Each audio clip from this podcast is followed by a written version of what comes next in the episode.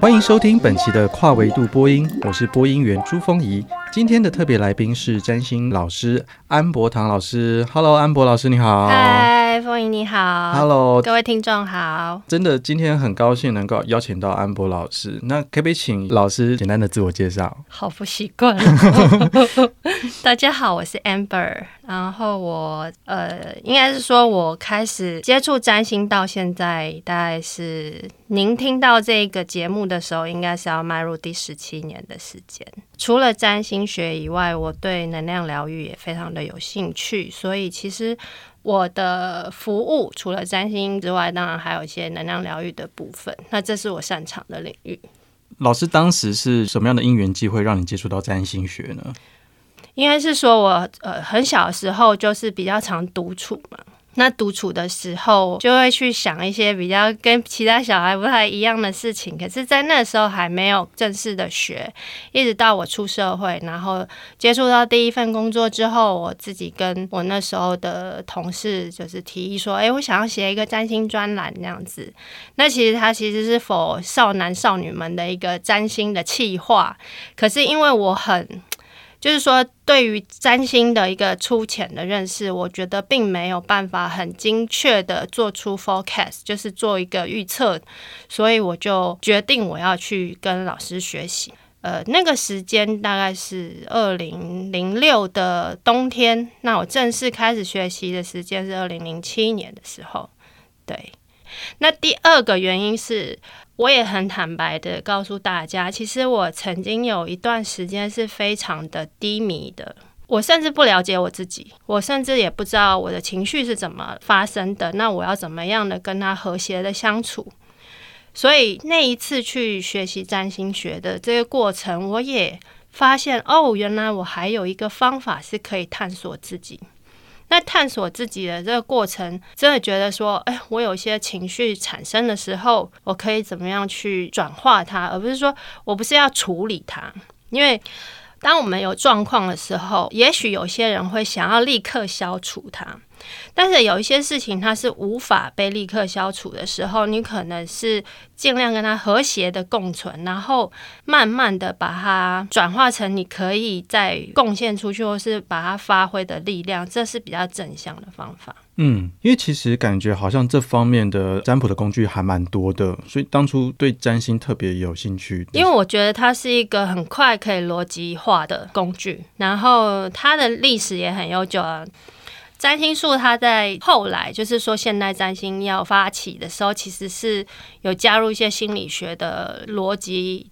它可能一开始它并不是一个专门 for 大众去解决心理问题或是解决情绪问题的工具。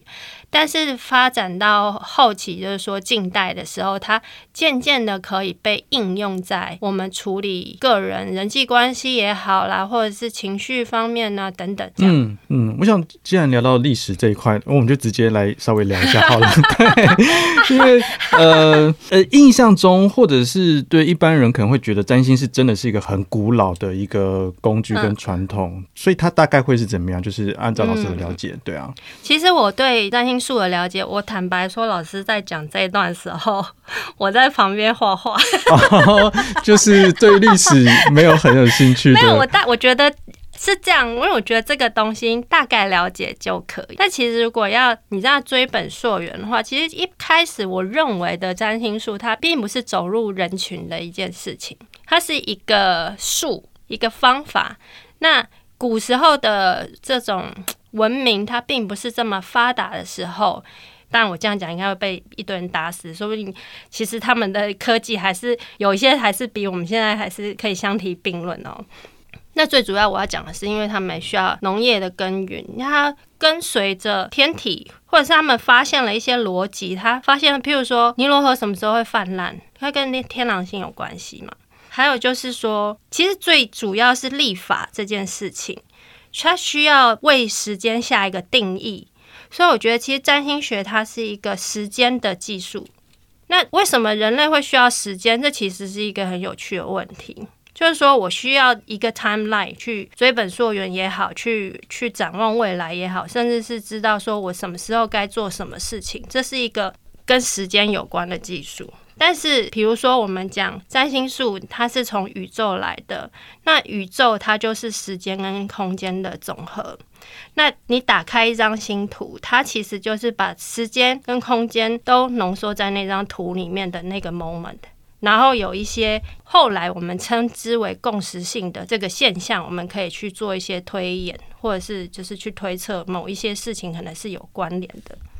那呃，如果说要再讲近代，那当然很很多人都会知道是荣格啦。当有人可以把这件事情串起来的时候，科学就不单纯是科学。占星术它也不完全是占星术，它可能是一个可能是共振嘛，或者是说它是一个天人合一的现象，就是说天上如是，地上亦然。这个人跟这个天象是可以有一些 match，因为其实我们人生活在地球上，我们是跟环境一起在同频的，就是说这个频率是一起的。那我们今天呃外在世界，比如最近的天灾很多，当天灾很多的时候，人怎么可能会安定的下来呢？那当然，再来就是范围再扩大一点，我们谈跟我们最接近、最贴身的这个月亮好了，它其实是可以控制地球上一体的。这个潮汐跟月球是这个位置是有关联性的，所以这个是一个你从时间、空间，然后占星术，然后以至于这些种种的关联，你可以发现，其实它真的是跟人息息相关的，而不是单就只是说它可能可以预测，或者是可以解读。哇，以上的介绍真的很精彩耶！从时间的技术，然后一直聊到共识性这一块，然后环境跟个人之间的那个影响。那我可以说，就是是荣格真的用这样子的一个技术跟方法，然后把时间，我们对时间的技术跟概念，跟我们自己的可能命运或个性给融合在一起嘛。其实我觉得荣格他并没有特别强调这一块，嗯嗯嗯，但是他就是用心理方，因为大家都知道，呃，荣格。他是精神分析的执牛耳的一个一个学者嘛？对，他把人分成了呃，简单说可能八种类型的。那他跟我们在占星学里面讲的风火水土四个元素，其实有一些相对应。譬如说，呃，火象星座跟风象星座的，他们是属于阳性星座；土象星座跟水象星座是阴性星座。那这个阳跟这个阴其实跟太极很像。那其实荣格他对于中国的呃一些玄学，他其实是有涉略的，这是我的看法啦。我觉得这是分阴阳，它是一个最基础的。任何你像电极也有正负两极，这是一个世界运行的一个最基础的架构。嗯，那当然它还可以再去细分说，哎。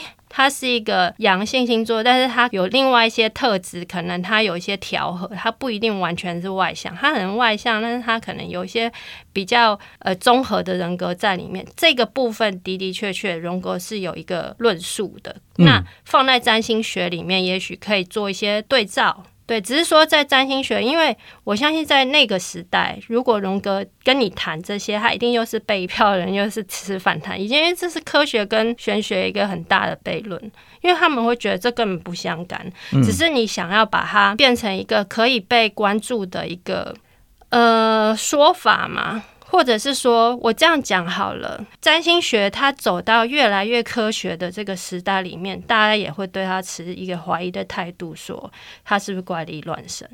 所以有一部分就是说，当我今天可以把心理学的部分再加进去一点点的时候，你能不能比较相信一些呢？或者是说，你需不需要用心理学的层面来切入占星学，然后以致让你觉得说这件事是成立的？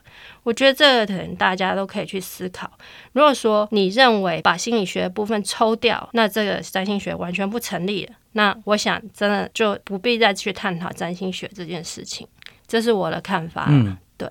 嗯嗯，感觉起来，它真的是一个从宇宙学到心理学的一个过渡。对啊，我我自己是这么觉得啦。嗯，因为老师有提 到共识性这一块，对对，然后这个我记得也是荣哥所提出来的。对啊，对啊，对啊，对对对。比如说我今天抽一张牌，或我今天在路上遇到一个人，都不是偶然。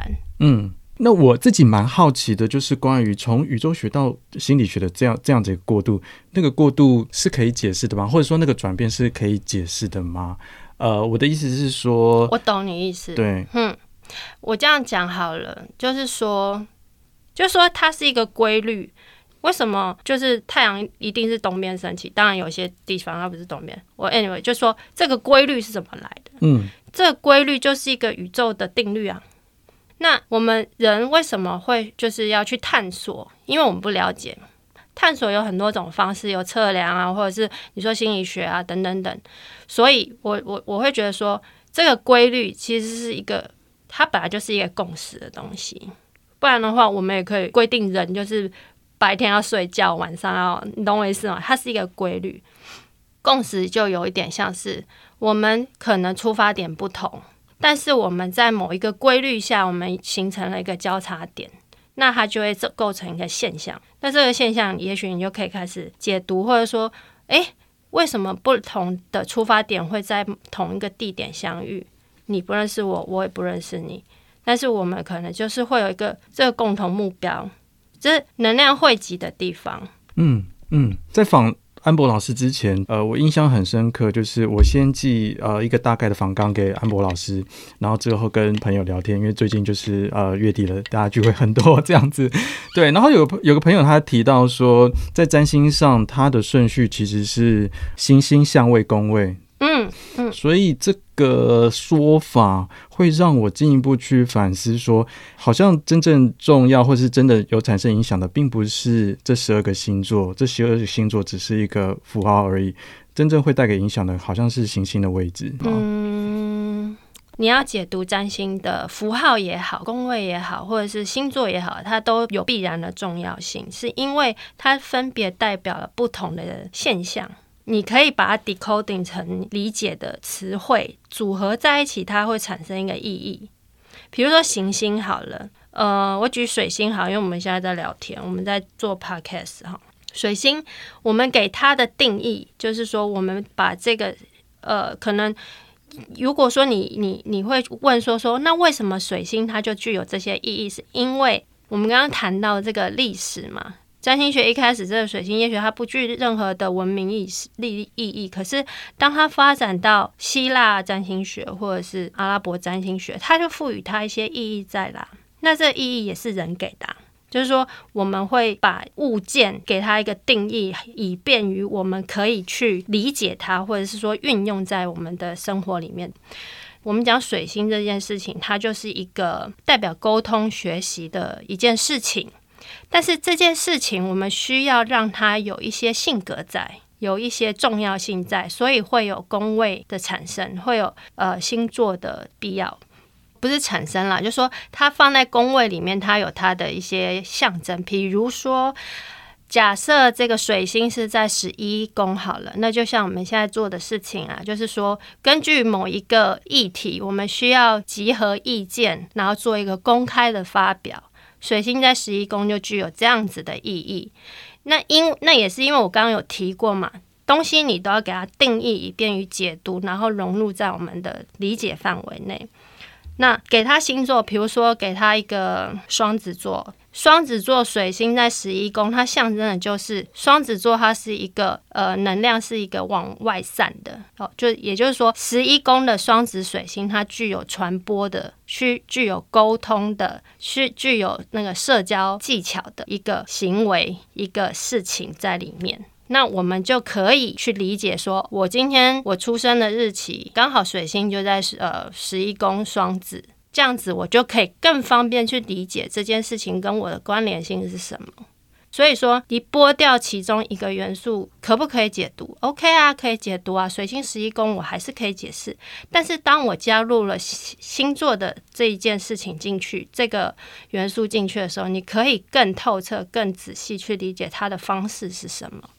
呃，这让我会产生更多的疑问，可以可以就问、啊。Okay, 好，就问这样子，就问，呃，就是说，好，我先问好了。第一个就是人给的意义这件事情，对，嗯、因为就像老师说的，水星或者是火星，古代的文明，古代的人可能会给他一些意义，可是感觉这个意义好像是跨文化的，是不是？对。对比如说，在中国，在汉地，火星给我们的形象，或者是说在巴比伦，火星给巴比伦人的形象，好像有点类似。嗯，这个要去怎么解释它？我觉得那就是因为他们当他们观测到这颗星星它有发生呃一些变异的时候，我说的变异是可能位置上啦，或颜色啦，或它发光的方式有不同的时候，都会连带产生一些事件出来的时候，他们就会把它。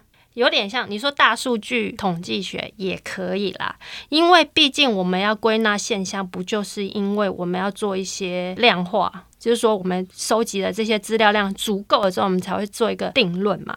那当火星在古代的时候，可能它看起来跟平常不一样的时候，就是不是战争啊，就是哦发生什么令人不舒服的事件嘛，等等，火星它的定义就出现了。就是说，诶，从古至今的确都带来一些呃，比如说灾难也好啦，就像刚刚讲的或呃灾祸或或者是疫病等等，那所以它会被定义成一个意义出来。我认为是这样子。嗯嗯嗯，所以其实呃，老师应该也不会反对说，呃，就是这样的叙述，就是说星座其实是一种统计学。我我觉得我不反对，嗯，因为我我也曾经接触过大数据的工作，OK，所以我可以理解说，呃，我要怎么样归纳事情，嗯，我必须要有一个平均嘛，我也必须，因为如果你还是要放进科学的观点来看，那它就的确可以说是一个统计学，但是如果放在人身上，的话，我就会觉得不尽然，因为人的性格，他是会根据他的生长背景、他的遭遇去塑形。嗯，所以如果你要说，呃，十二星座就是十二种人格的大数据统计学，我就会觉得，哦，可以再商榷看看，因为它不会是那么的必然，因为我觉得规则是死的嘛。但是规则是要用来服务人的，服务我们的理解的，而不是我们要去盲从这些规则，这样就有一点本末倒置了。嗯。但如果按照老师刚刚的解释的话，那的确是有那个可能性，就是行星的引力真的是会影响到人的情绪，而且是一个很集体性的的一个状况。它可能是引力，可能是能量，然后每颗行星都有不同的特色跟特质。这是我们觉得它其实是是这样，因为是一个核心，最核心的东西，这样子。对，了解。那如果说我们谈到说刚刚老师说的历史事件的这一个大数据的状况。然后我觉得这可能也是会跟我我们刚刚所聊的宇宙学这个蛮有关系的，但是当它过渡到现代占星的时候，它是呃进入到一个更为个人的个性的一个领域当当中。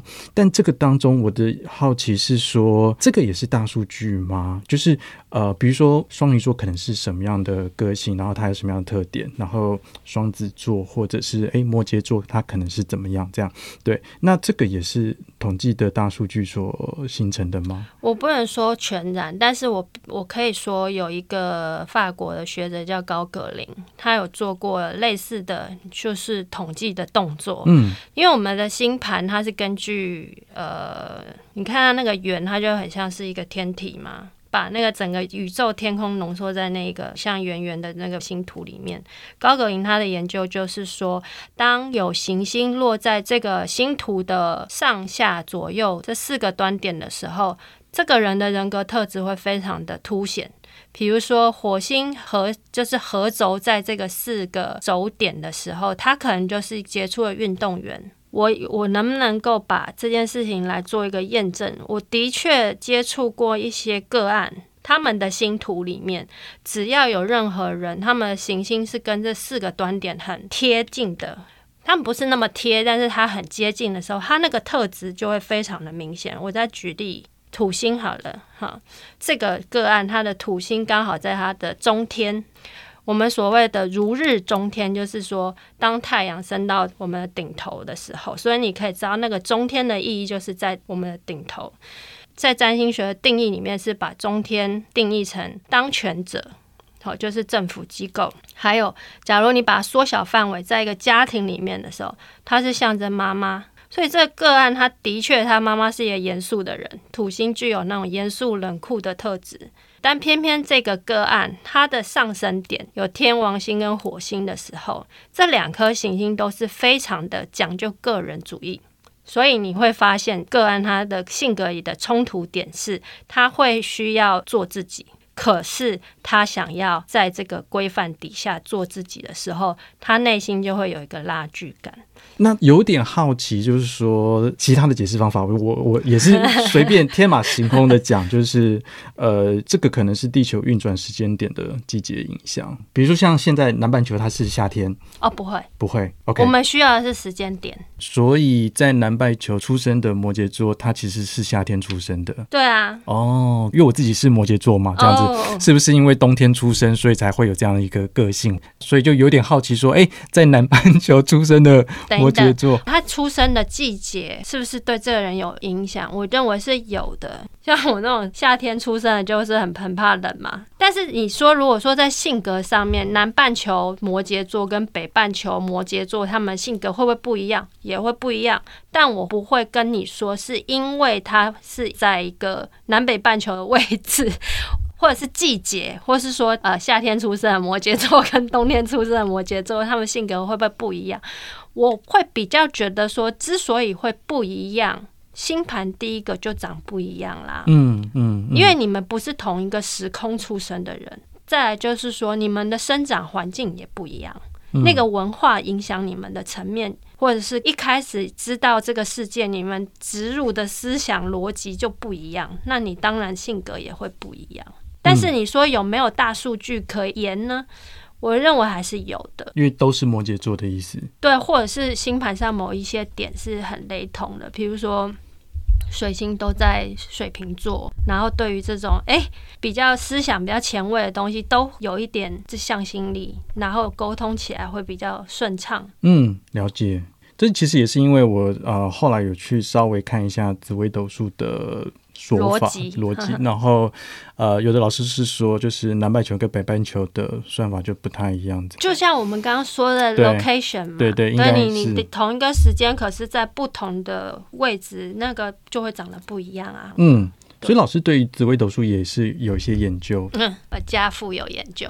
哦，OK。对，我我父亲是从小了，就他有去读过易经。然后学过紫薇，当然说他是到那神级的地步呢。嗯、我家父如今还是不愿意透露，他觉得我知道的太多。但是知道太多的意思是，他就是不想我学这些。老人家会觉得说，哎，你学这个不学无术啊。然后他他他是觉得紫薇斗数的这一也是不没有，他认为神秘学这个领域，可是可是紫薇斗数跟易经也都是神秘学的，所以这就是一个很有趣的地方，就是他们就会觉得说，你好好读书，然后呢做正规行业。OK，但是问题我们在现代，你会觉得占星师不是正规行业 哦？不会啊，嗯、对。这是，所以我就说，这个就是一个文化背景的问题。嗯，所以你不能够脱离文化背景去论，用占星来论一个人。嗯，那这个会影响到你当初选择占星或紫微斗数的？不会，不会，这是其实有的时候你会说，我为何选择他？嗯，为什么你不会认为是他选择你呢？譬如说。丰盈，你现在在做的事，嗯，你会说，我选择做这件事，但为何不是说这件事选择了你？你是具备条件，你才做得起，不是要自吹自擂，是说，至于占星。你认为每个人都可以去 pick up 起来吗？或者是说，你认为每个人都可以进入这个领域，或就是接受这样的思维吗？嗯、也许不一定，也许你真的是需要大数据，需要需要验证，需要很多，我要眼见为凭，我才会觉得它是成立。可是当我接触占星的时候，我并不认为我需要这些东西去 support 我。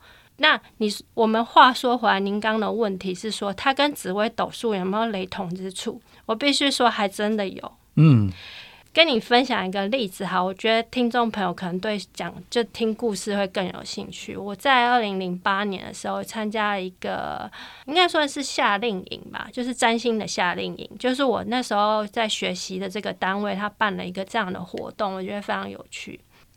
那那天来参加这个活动的老师也不乏名人哈，名人名师这样。那我就跟其中一位老师聊到说，哎、这个紫微斗数里面的子女宫跟我的星盘好像有一点雷同，因为在这边就铺露我的星盘哦，就是我的子女宫在射手座。好，所以哎、这个老师他很快就就把它连起来说，哦。但真的是有点 match 哎、欸，你的子女宫哈，紫微斗数子女宫在巨门星，那西洋占星的命盘，我的子女宫在射手座。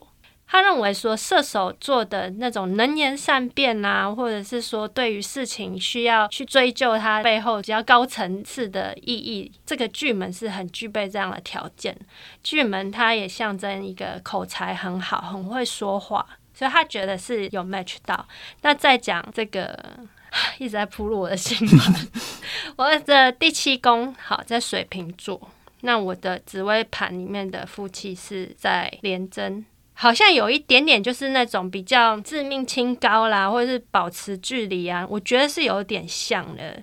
那廉贞他本来他就是一个哦，我非常的正直，然后但是这个正直是有一点矫枉过正的，我觉得啦，就以负面来说，这个廉贞星是刚好在水瓶座那一区吗？不知道，我没有仔细研究哎、欸，哦、因为但是如果你说我们把它比较个人化的星盘来来讨论，我觉得是有性质上的雷同，可是我没有真正的去研究，嗯、因为我觉得。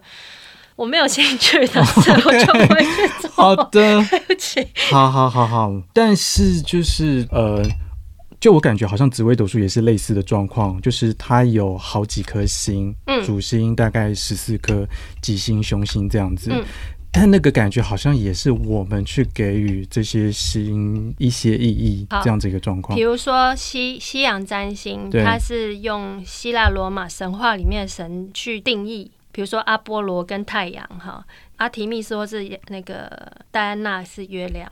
那中国的紫微斗数的确也有根据封神榜，比如说贪狼星跟妲己，七煞跟黄飞虎大将军，它是有一个很有趣的对照。那、嗯、我也去深究过，为什么要用神话来去定义行星呢？它有没有一个逻辑呢？我我觉得一样，就回到我们刚刚解释的，我们必须定义才好。理解。那《封神榜》跟希腊罗马神话，它其实有一点像是人性的缩影在里面。嗯，虽然说不完全，但是你可以看到，那的确是一种很原始的人的心态，本来就可能会产生这样子的行为，然后造就一个事件，然后就变成一个历史。所以神话跟历史，它其实是一个可以连起来讨论的一件事情。嗯。因为像老师刚刚有谈到说，呃，它可能是一个历史的大数据的事件，就是当你行星走到什么样的状况之后，然后人呃大家观察到，然后、嗯、然后同时之间也发生什么事情。那我刚刚有联想到说，是好是不是有可能说这颗星给予我们什么样的情绪或是情感，但是但是它不一定要发生什么样的事件。我不知道哎、欸，就是这种事情感觉好难想象、喔。个人体验吗？可能是，或者是真的是有一个很神秘的一个状况，可能是潜意识、集体潜意识，或者是什么样的状况，然后让古时候的占星师他们可能都会有一些统领的能力，或者他的感受性可能会特别好，所以在那一个。呃，相位的时候可以特别感受到什么样的情绪，或是怎么样的，然后把这个东西给放进来，或是讲进来。因为总觉得这这一套技术很很专业，它好像也不是一般人真的可以马上去理解，或是了解，或者是去掌握的。它好像是真的会需要一些特殊的能力去做这件事情。所以我刚刚有提到，不是每个人可以 pick up 起来。对，但是或者是说，OK，你可以把它当教科书，嗯，把这些规则都背起来，然后把它组合成一个逻辑的句子，然后来解释一件事情。嗯，但是我还是觉得，有的时候感感觉，或者是人的这个性格，或者是这个心啊，这部分还是是最重要的。就是说我今天解释了一件事情，然后好像你没有什么感觉。那对你来讲，这意义有多大呢？嗯，我觉得从这边其实也可以，就是回过头来聊聊，就是老师那时候二零一四年跟艺术家陈怡如一起合作的《图学表》这件作品。哦，对，因为这个图学表其实讲的就是当时所发生的一些很惨绝人寰的事情。对，对啊。那那个时候，怡如跟找到老师的时候，对啊，你你们是怎么样去讨论，然后怎么样去决定有这样的一个作品出来？我觉得我还是在这边借这个机会再谢谢银如一次，因为这件事情对我来说也很有意义。我觉得是一个我应该毕生难忘的事情。那其实跟莹如的认识是在一个朋友的个展上面，然后我们之间也是就是淡淡的嘛。那后来呢，有一次在书店，就一个巧合，再次遇到银如。在那个时间下面，我们可能都各自有一些经历，有一些想法，也刚刚好，就是说银如有这个想法，那我也觉得很有趣，因为我就是一个对占星有很热爱，然后喜欢跟别人一起讨论这些事情，是我觉得很开心的这件事情。然后他跟我提到了这个作品的计划，那我从来没有做过这个尝试。然后我也觉得好像可以玩呢。我那时候一点目的性都没有，我只是觉得我想要玩，我 想要看看说他是不是可以做点什么东西出来。结果，他的确是一个很让人印象深刻的作品。那你当初听到他的这整个概念，你觉得其实是、嗯、是很可以运用到占星的这一块的主题，就是说他所要探讨的关于呃，可以啊，这就为什么为什么我们会有报纸的存在啊？其实它就是它就是一个记录嘛。嗯，那我们可能每个每天就是这样让它过去，让它过去。可是你仔细把这些事情抓出来，再看那个时间的天象，你会觉得哎呀，真的是有趣呀、啊！我曾经研究过我的生日哦，我生日那一天呢，邓小平在那个人民大会堂有对大家发表言论。OK，那这个有解释到我星图的某一个点。我觉得非常有趣，水星吗？对对对，okay, 好聪明啊！OK，你得到它了。，OK。但但这件作品或者是这整个状况，好像有点凸显出来说一种命运的感觉，嗯、好像是说，哎，有这么样的一个相位，对对，的确啦，的确。所以老师，你会觉得是有宿命的这件事情，是有命运的这件事情吗？嗯。我相信啊，这就是为什么我刚刚会讲说，其实不是我选择占星，是占星选择了我。OK，嗯、对，在这个宿命论当中，会有比较悲观的说法，好像我们人没有办法改变未来，因为它就是一个宿命了，它就是一个命运了。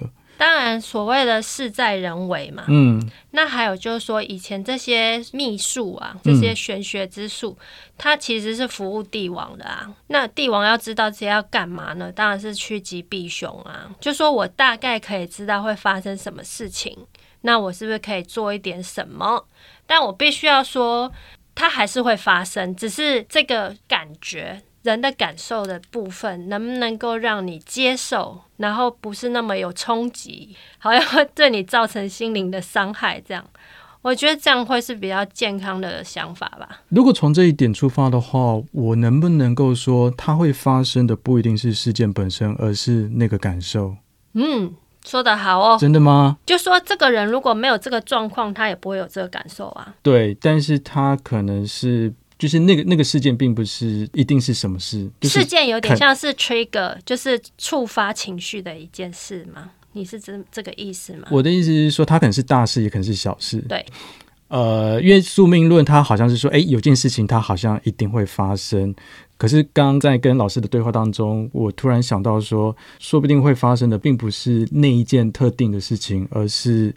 它可能发生其他事情，但是它可能会给我们类似的感受。当然，那个程、嗯、那个感受的程度可能会不一样。对，或者是它触发的是不同的面相。面相是指说感感觉很多元。嗯，我觉得说感一个人的情绪是可以有很多层次的。不同的事件它发生在你身上的时候，它可能触发出来的感受是不同层次的感受。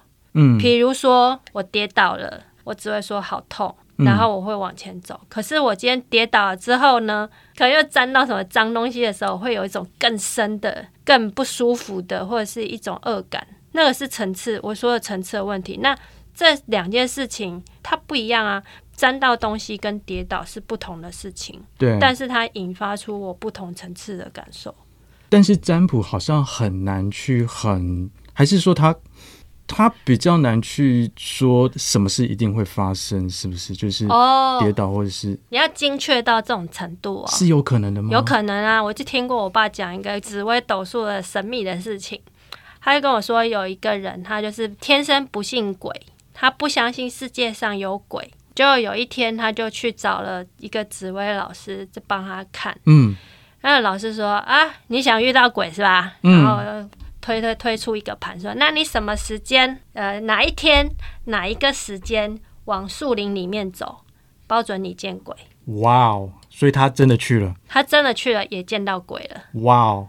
那个故事我觉得好笑到不行。OK，但我觉得说，为什么可以讲这样子的说法？嗯，想必是那位紫薇斗数师傅，他可能看到了某些意象、某一些暗示，他可以做这样的推论。那再来就是说，这个人他也要去做这件事，他才看得到啊。那假如他不走过去，他是不是也看不到？对。对，就像我刚刚有讲说，诶，两个不同的人，他们在不同的出发点要去一个地方，他们偏偏就在那个时间点遇上了，就是说这事情必然发生，嗯，只是刚好在那个时间点，你抓到了那个时间点，然后你就遇到了这件事情，这个人。那趋吉避凶的真实意涵到底是什么意思？如果说事件或者是说这个状况可能会发生的话，对，嗯、如果是宿命论的话，那趋吉避凶的意思是？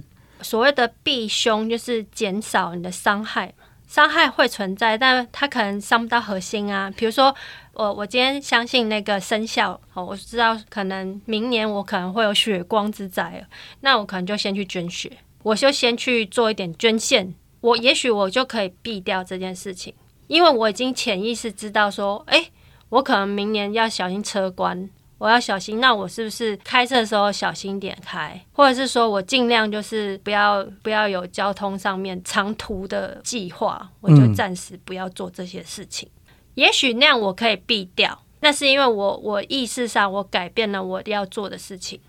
呃，在讲那个一二七小时这个电影，好，一百二十七小时，我不晓得大家有没有看过，我非常喜欢这部电影，因为它里面有讲一句台词，他说。就是当那个主角，这是真实案例改编成的电影。就是那个人他去 hiking 嘛，他就是去健走，然后就掉到那个石大岩石的缝缝里，就不小心手就卡在那个岩石中间。他就讲一句话，他说：“仿佛这个石头就是在等着我。”就是他为什么要去 hiking？他为什么选择那天要去健走？事情就是可能就是会这样就遇上了嘛。嗯，那人为什么要去做占卜预测等等等这些事情？是他需要有一个准备，他需要让自己有一些可以适应应变的条件。这件事情他可能就会带来一些帮助，不然我不用去做吧。嗯，我觉得。呃，一个人会想去占卜，他好像是因为对于某件事情有一些执迷、执着，或者是一些。情绪在，以至于他好像没有办法看清很多事情。那那个东西，不管是无名或是执着也好，好像是我们自己对于一些事情的欲望或是期望。那那个欲望以及期望也太过于强烈，以至于我们好像没有办法看到事情的本真性，或者是它该有的一个样貌跟状况。所以，透过占卜可以让我去更接受这方面的事情。嗯，我觉得好像这是占卜的一部分嘛，然后那个那一部分比较像是说，让我去跟接受自己的心理状态，或者是说他让我知道说，因为我自己欲望的关系，所以处在这么混沌的一个状态里面。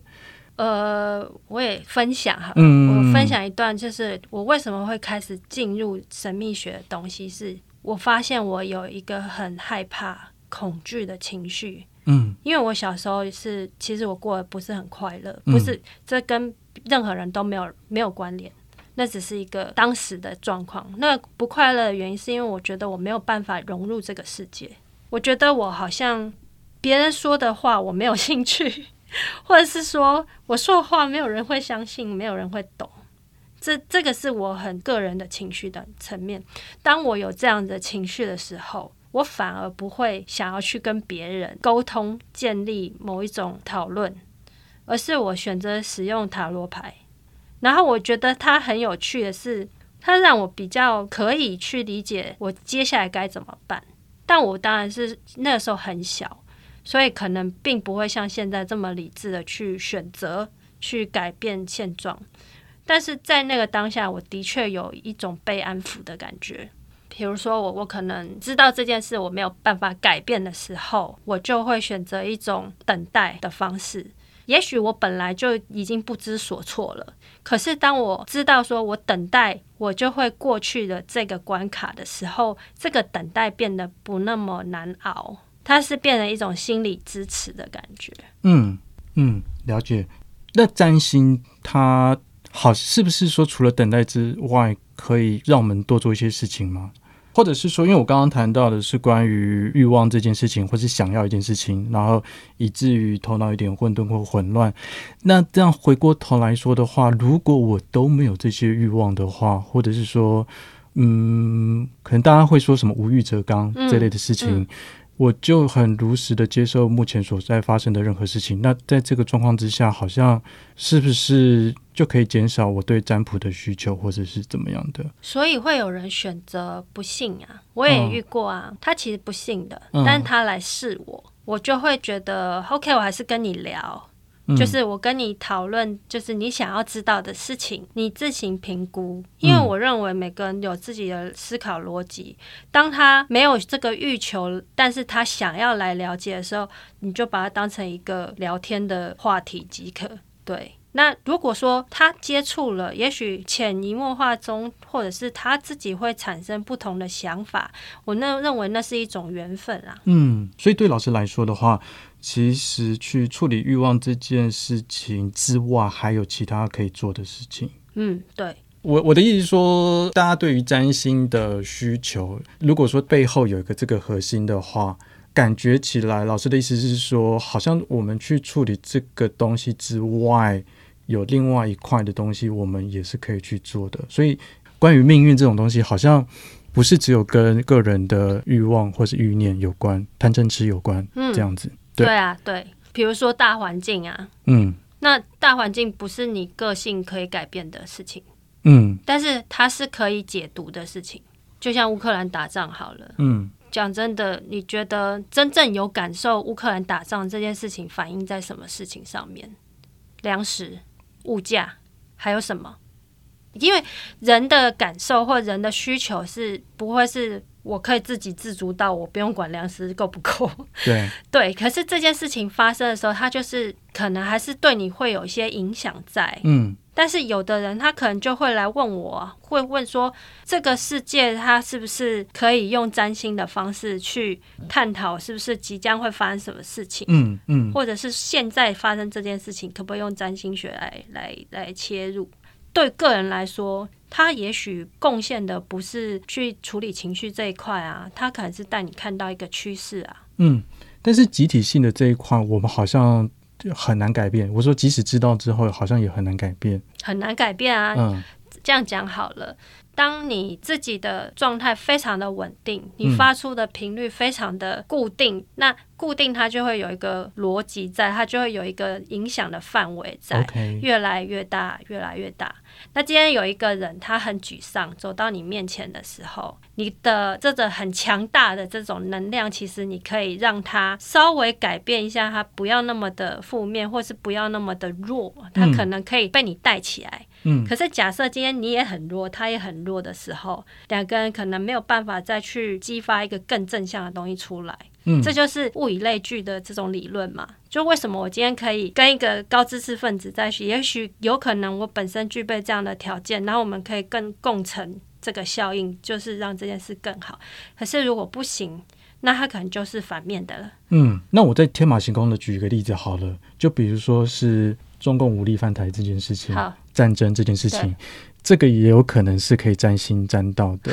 未来 是就是，我跟你说有啊，我也有.我也有关注啊，YouTube 有人在讲、啊。OK，、uh huh. 他真的就是把是，他就把星盘打开来，然后告诉大家一个趋势，这样子。嗯，还不少人收听、欸。OK，还蛮多人听的。然后我就会觉得哦，好好有趣哦，然后会听一听，然后关注一下这样。嗯那这个状况的话，我们该怎么样去呃面对这些？好，呃、但你刚刚提到这个集体意识的部分，嗯，我们再举一个例子好了。我们常会讲说什么和平音乐会，好，那为什么要办这个活动啊？希望大家来为地球祈福，它是不是就是一个集体意识的 gathering？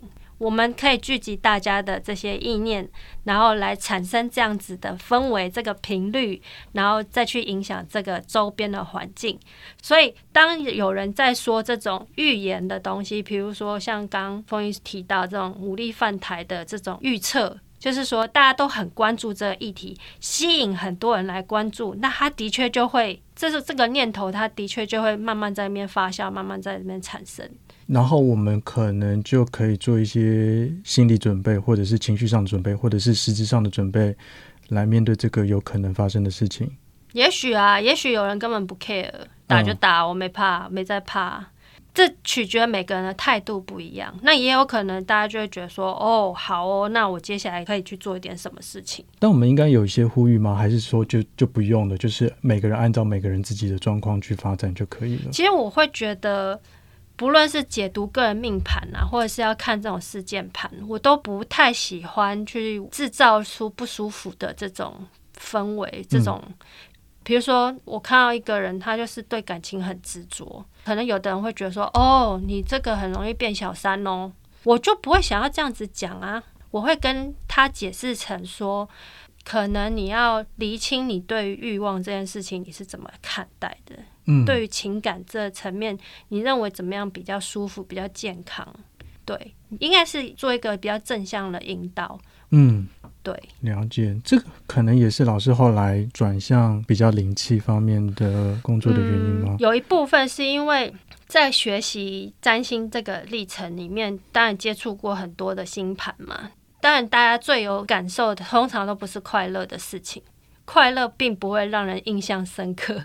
令人印象深刻，往往是很痛苦、悲伤的事情。嗯，那我就发现，即使我在这个星盘上面点出了这个人可能为什么他会有这么不舒服、不愉快的事情，那又如何？我能不能够协助他去把这个情绪可以比较舒服一点？不能说解决，因为。反举任何医疗或非医疗是帮助别人的，都不会说我可以解决你的问题，我可以帮你怎么？不可能，只能说缓解。我认为缓和你的痛苦，或者是缓和你对这件事情不舒服的看法，也许可以帮助得了。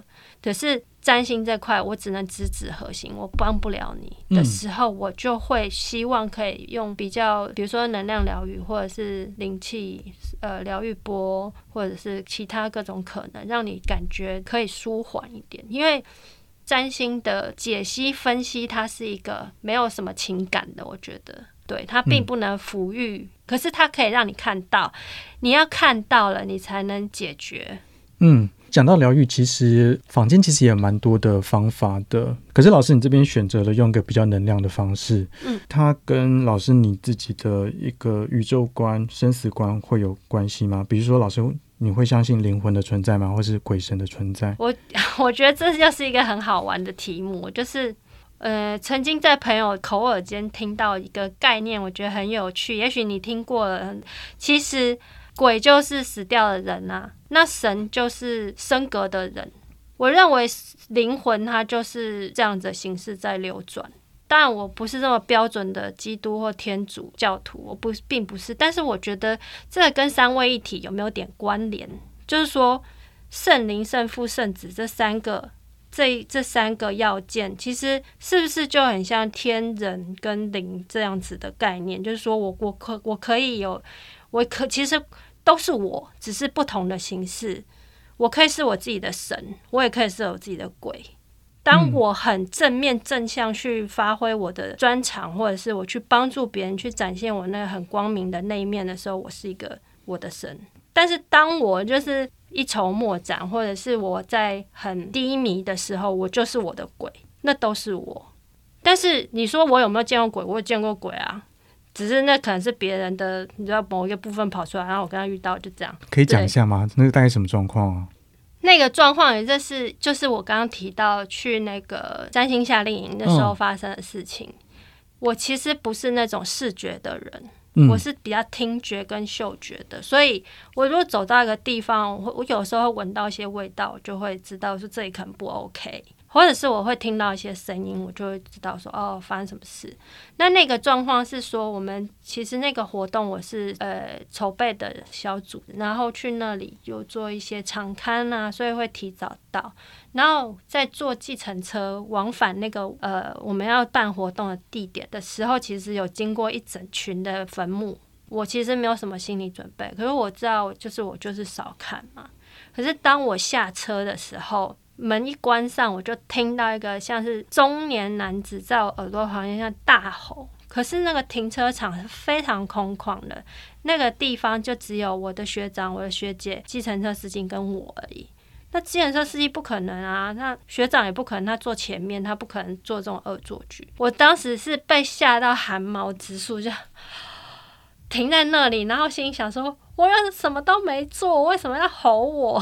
哇！然后我学长回头就看着我，他说：“你怎么了？”我说：“我刚被一个莫名就是这样吼我这样。”然后他就给了我一个天铁，他说：“你就拿着这个。”那是印象非常深刻。那这个夏安营还有很多光怪陆离的 事情，Okay.